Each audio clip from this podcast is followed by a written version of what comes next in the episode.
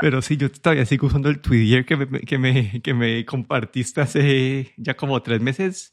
Después de que anunciaron que habían cancelado todas las APIs y todo eso, sigue funcionando. No tengo ni idea por qué, entonces yo no me quejo.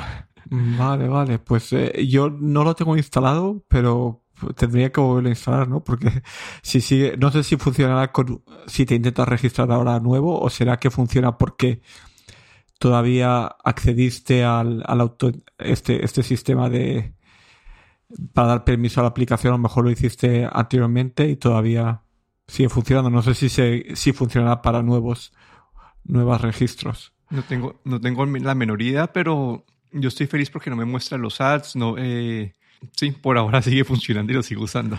Interesante. Pero hablando de Twitter, ahí esta, esta semana anunciaron una, un mecanismo nuevo de, de bueno, no, no, de cobro, pero de, de, monetización para, para, las, para las compañías que publiquen artículos.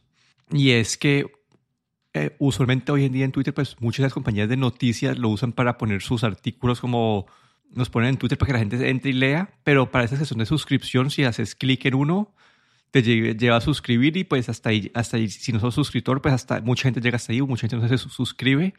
Entonces lo que quiere hacer Twitter es darles la opción de cobrar a estas compañías de cobrar por artículo leído. Entonces no sé qué, qué pensás de vos de esto. Pues lo leí, ahí leí que Twitter se llevará un 10% de este, de este pago.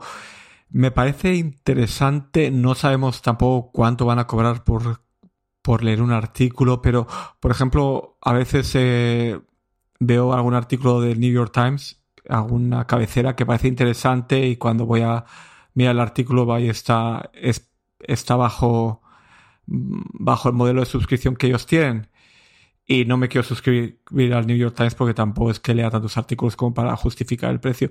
Pero si puedo leer un artículo en concreto y pagar por ello, pues a lo mejor me cobran 10 céntimos, 20 céntimos, a lo mejor sí que estaría dispuesto a pagar por un artículo. Me parece una buena idea, la verdad.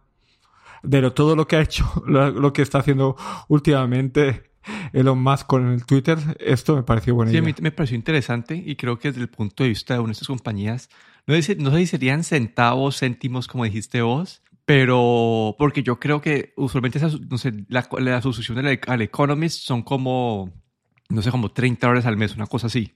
Entonces, eh, entonces yo creo que sería como una forma de, de cobrar más de lo que ingresarían esas compañías por, por ads, pero obviamente menos de lo que de lo que es por suscripción para como todavía tener ese incentivo que si la gente lee como cinco artículos ya se salga mejor suscribirse entonces, eso me pareció interesante. Eh, sí, tal vez eso va a ayudar que las compañías que han estado saliendo de Twitter de noticias últimamente, pues vuelvan a, vuelvan a la plataforma. Sí, aunque bueno, esos 50 mil dólares que cobran para acceso a la nueva API, creo que son difíciles de justificar, ¿no? Sí, hasta, creo que hasta Microsoft dejó de integrar eh, Twitter en su en su plataforma de publicidad porque no querían, no, no querían pagar esto. Sí, esta semana también salió que creo que era eh, el New York City Transport Authority. Creo que también han dejado de, de utilizar avisos, de poner avisos en Twitter por esto mismo. Sí, a mí, no sé, a mí me parece que la API eso debería ser como por, por rubros, más como, no sé, por cantidad de, de tweets, por cantidad de mensajes, por por la cantidad que está impactando a los servidores. Simplemente como que como cada, cada request tiene un costo directo de, de la parte de servidores. Entonces poner un límite así como cinco, mínimo 50 mil al mes y como que hay un gap enorme entre las categorías. Entonces, eh, digamos, la persona, los, los, creadores de las aplicaciones como Tweetbot y todo eso decían, listo, como 50 mil no puedo, como que no, como que necesitaría un plan intermedio, como que no, no el plan básico que tienen ahorita, que tiene un plan básico también, y después tienen el plan como que necesita algo intermedio, pero sí, ahí vamos a ver qué pasa con Twitter. Por ahora, como el círculo mío de tech ya desapareció de Twitter por completo y están todos en, en Mastodon, pero el resto de la gente sigue en Twitter. Sí, otro, otro problema que, eh, hablando así de Mastodon, quería comentar es que parece, habían al principio de, bueno, al principio, cuando la gente empezó a migrar de Twitter a Mastodon, habían algunos, eh, algunas plataformas que te permitían seguir a la gente a sus tweets en Mastodon, pero creo que esto ha dejado de funcionar o yo no he vuelto a ver ninguna de estos servicios disponibles. No sé si tú sigues utilizándolo. Yo traté, pero con, con la muerte de los APIs murió todo eso. Todo esto, Entonces mm. hasta ahí llegamos también. Sí. Sí. Pero en otras noticias, no sé si más positivas o no, eh, OnePlus anunció, pues ya lo habían anunciado ya, pero ya por fin lanzaron este OnePlus, OnePlus Pad, que a cosa como 450 dólares. Es una pantalla como de 11.5.7 pulgadas, casi 12. Eh, puedes comprar por 150 dólares el teclado extra. El diseño es muy parecido al de un iPad. El lápiz se pone, se carga igual que el iPad. El teclado se conecta casi que igual que el iPad.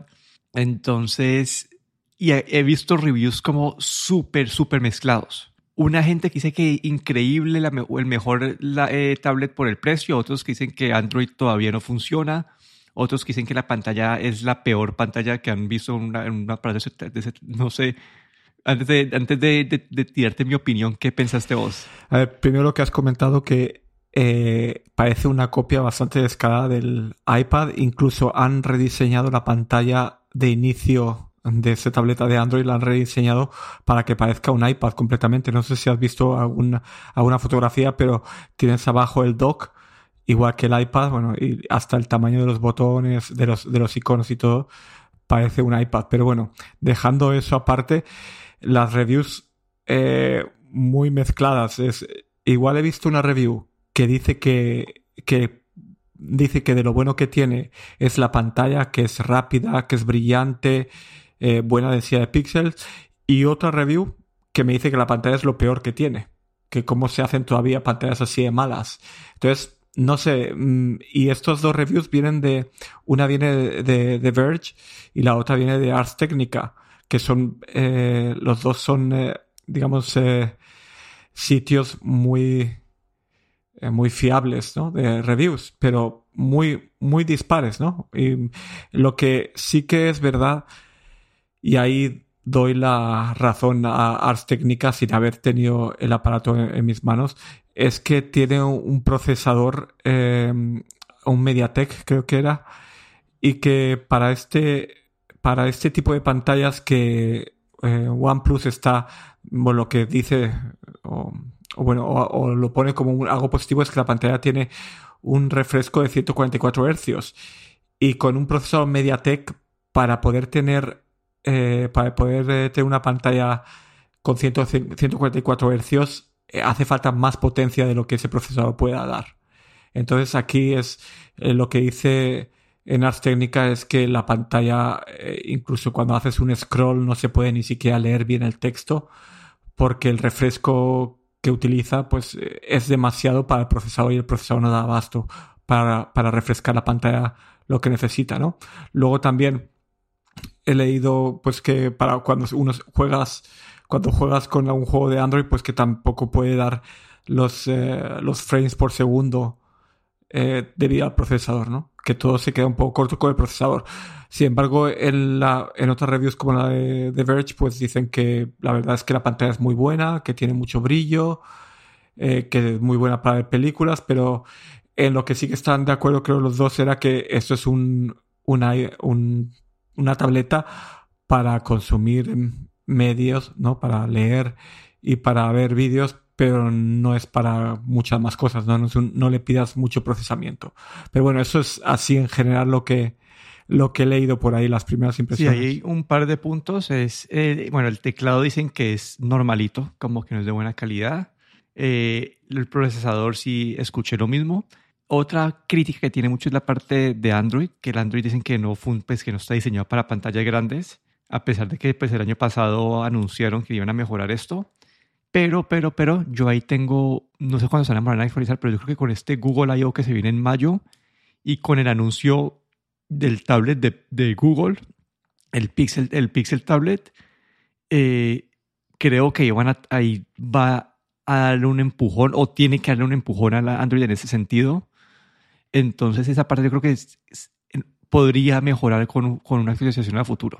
Pero ahí yo me pongo a pensar como que, bueno, hablando de este One eh, Plus Pad, comparándolo con el iPad, eh, el, el, el, iPad normal, nuevo, eh, que son 11 pulgadas, que también pues tienen un teclado y cuestan casi, básicamente cuestan lo mismo, yo creo que yo me seguiría yendo por el iPad. A pesar de que este es el, este es el, este es el iPad pues el que tiene la 14, que no es el, que no tiene, no, era línea Pro, pero... Pero ahí mm, yo te diría, no, no, no, no sé si estoy de acuerdo porque eh, la cosa es que este OnePlus Pad es bastante barato, ¿vale? 479 dólares. Eh, en Europa supongo que está alrededor de 500 euros. Eh, luego el iPad, el precio inicial del iPad... Eh, del iPad de décima generación, son 405. de décima generación es 400... Y bueno, en, Europa son 579.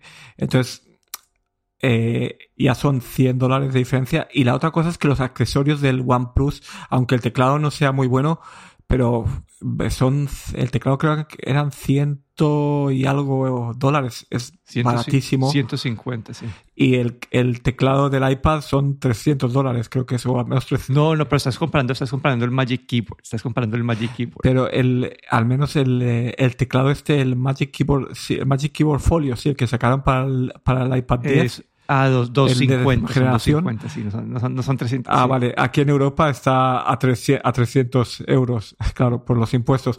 Pero que ahí hay, hay, hay algunas cosas, ¿no? Que si uno quiere ir, digamos, como con bajo presupuesto para todo, pues puedes comprarte el, el, el, tablet, eh, te puedes comprar el teclado y te puedes comprar el lápiz.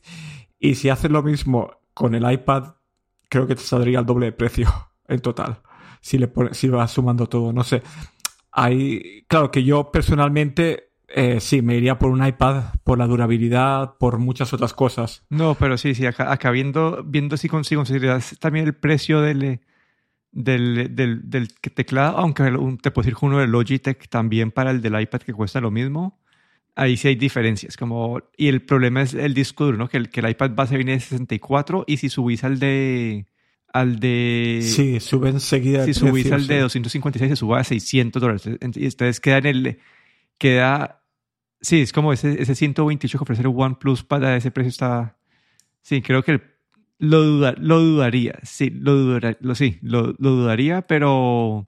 Yo lo que he visto es, eh, estaba, creo que alguien en alguna de las reviews lo comparaban, la alternativa en Apple era el de novena generación, que decían que tiene un poquito menos de pulgadas, pero ahí sí que se, sí que es más comparable en, precio y, y te quedas con, digamos, un iPad, tienes el iPad de, de 256 gigas que es muy competitivo y se podría comparar a este a este, a este OnePlus Pad. Ahí es el que probablemente sería, podría ser una alternativa, ¿no? Y, y claro, Apple siempre como da un poco más de confianza, ¿no? Aunque sea un iPad de novena generación, pero, pero bueno, yo creo que ahí sí que el, este OnePlus Pad va destinado para esa gente que son también fans de Android, la gente que no quiere gastarse mucho dinero, la gente que quiere eh, incluso si se quiere comprar luego el teclado que tampoco se vaya, vaya a salir demasiado caro. Yo creo que va para ese tipo de gente, pero bueno, hay pues eh, hay opiniones encontradas, pero bueno, eh, una alternativa. Sí, es una alternativa y porque igual creo que el, que el que viene ahorita de los de Samsung le han pegado muy bien a la, a la, pues a la parte alta de la gama y creo que el Pixel que viene también va a ser más en la parte alta de la gama. Entonces es una opción bienvenida en el mundo Android en este, en este rango de precio. Y en noticias un poco otra vez más tristes, aquí, ¿te acuerdas cuando discutimos el, la línea de Amazon Halo hace que era esta bandita súper simple que sí. sino que yo que, que nunca la compré porque me da me daba miedo el, era parte de suscripción. Sí, tenía también creo que un micrófono que escuchaba todo el tiempo. Bueno, eh, anunciaron que ya van a cancelarlo a partir del 31 de julio van a devolverle a la gente la plata de los que pagaron por el dispositivo, pero no por el servicio.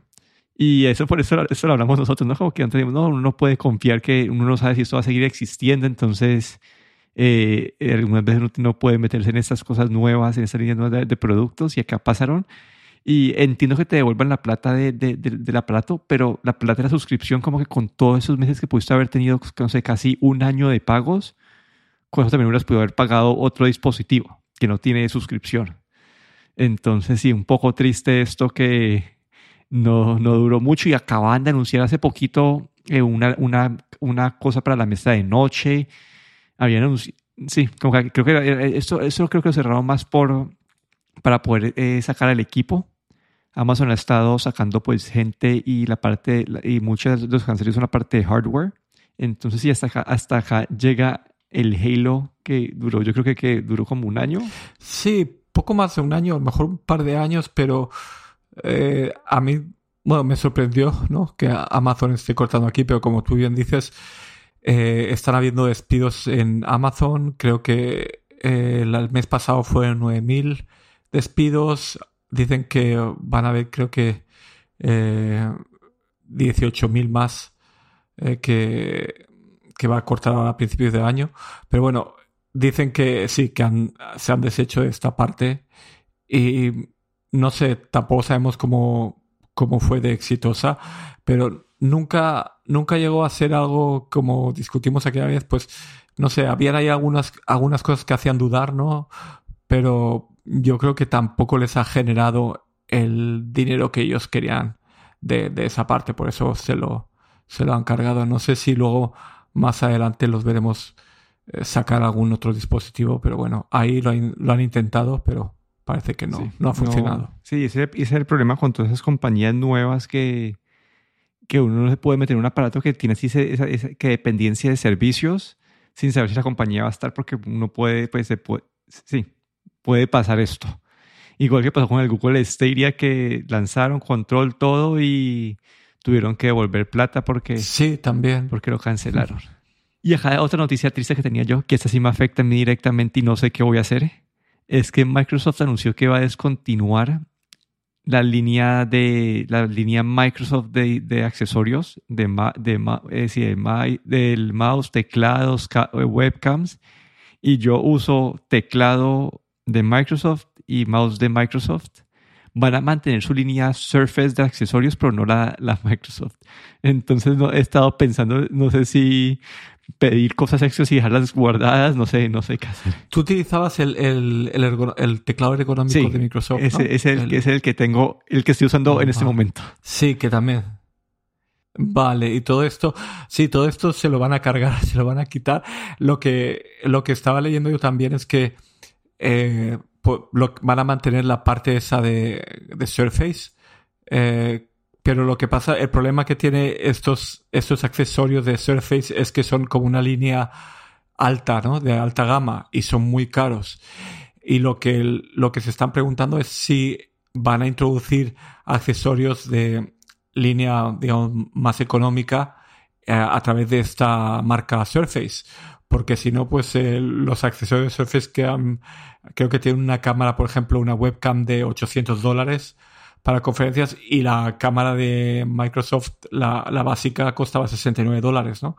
Ahí habrá que ver, ¿no? Este cambio de estrategia, eh, qué va a significar, van a sacar algún teclado ergonómico con esta marca Surface o, cómo van a hacer, pero mm, a mí me ha llamado la atención porque los productos, estos accesorios de Microsoft, normalmente eran bastante buenos y tenían bastantes cosas, incluso no sé, no sé cómo harán con estos accesorios de que creo que hablamos hace poco o hace unos meses de unos accesorios que habían sacado para, para gente con, con eh, discapacidades, eh, ya sea para poder, no pueden utilizar bien el ratón y todo esto, que eran accesorios que podías combinar de diferentes maneras, podías imprimir 3D eh, como accesorios para estos ratones, para estos...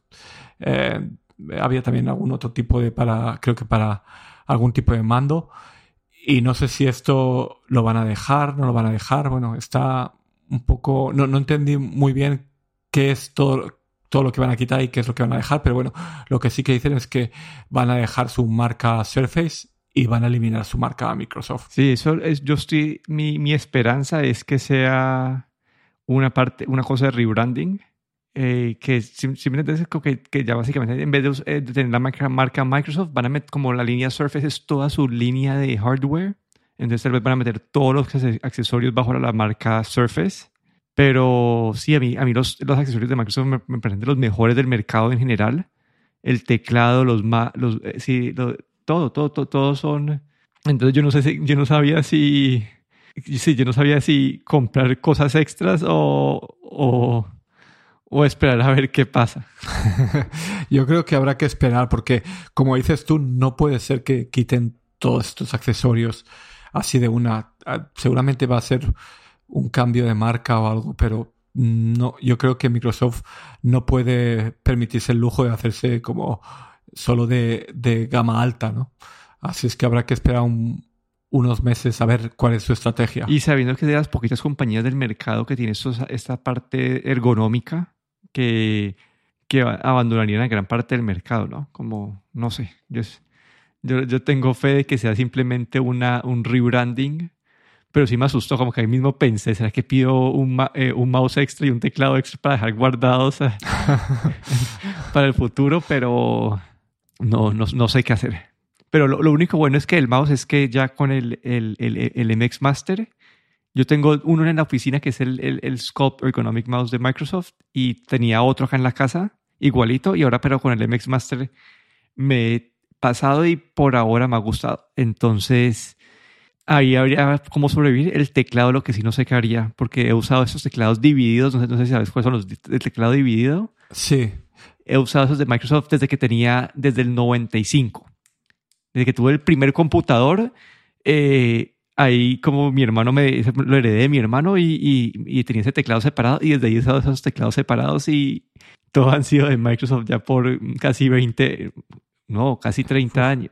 Y, pero Logitech tiene un teclado también así separado, ergonómico, que de hecho una vez eh, cuando lo comentaste, yo también fui, me compré uno, lo probé y después de un par de días lo tuve que volver porque no me acostumbraba. Supongo que es cuestión de acostumbrarse. Es mucho mejor para la muñeca, eh, bueno, es mucho mejor para, como desde el punto de vista ergonómico. Pero sí, ahí Logitech eh, sigue siendo aparte de Microsoft, pues ahí tenemos esa alternativa de Logitech que todavía conserva ese teclado ergonómico, ratones ergonómicos también tiene. Y bueno, yo utilizo teclado de, de Logitech, el MX Keys, y me parecen muy buenos también. Así es que bueno, Logitech puede que si Microsoft realmente quita todos estos productos, pues va a salir, Logitech va a salir ganando. vamos a ver, sino que no hay, el, que el problema del de Logitech que nunca consideré es que tiene el, eh, tiene el keypad a la derecha entonces se toca mover el mouse mucho más a la derecha, entonces queda, perdes parte de la ergonomía. Entonces por eso no, por eso no me mata, como que a mí me gusta el de Microsoft, es que pues viene el number, el, el, el keypad viene separado, entonces te queda el teclado más pequeñito. No sé, en fin, como que es un, un día triste para mí. Mm. y así por mencionar algo que ya pues el, el, el Google I.O. se viene este, este mes que viene, ahí seguro vamos a tener noticias de cagar por fin, que han estado, ha estado calma, han estado calmadas las aguas y ya ahí han habido leaks del Pixel que se dobla Dicen que va a salir como por 1.700 dólares. Eh, el diseño se ve bonito y sí, a esperar qué pasa ahí, pero, pero ya se viene el, el folding pixel y eso puede ayudar a la, a la industria a empujarse otra vez eh, en ese sentido, porque ya cuando, cuando Google se meta ahí, tiene que mejorar pues, la versión de Android, invertirle tiempo y que sea en verdad útil estos diseños o estos factor forma nuevos. Entonces, esta noticia creo que va a ayudar también a, a mejorar los, los, todos los doblables que hay en el mercado.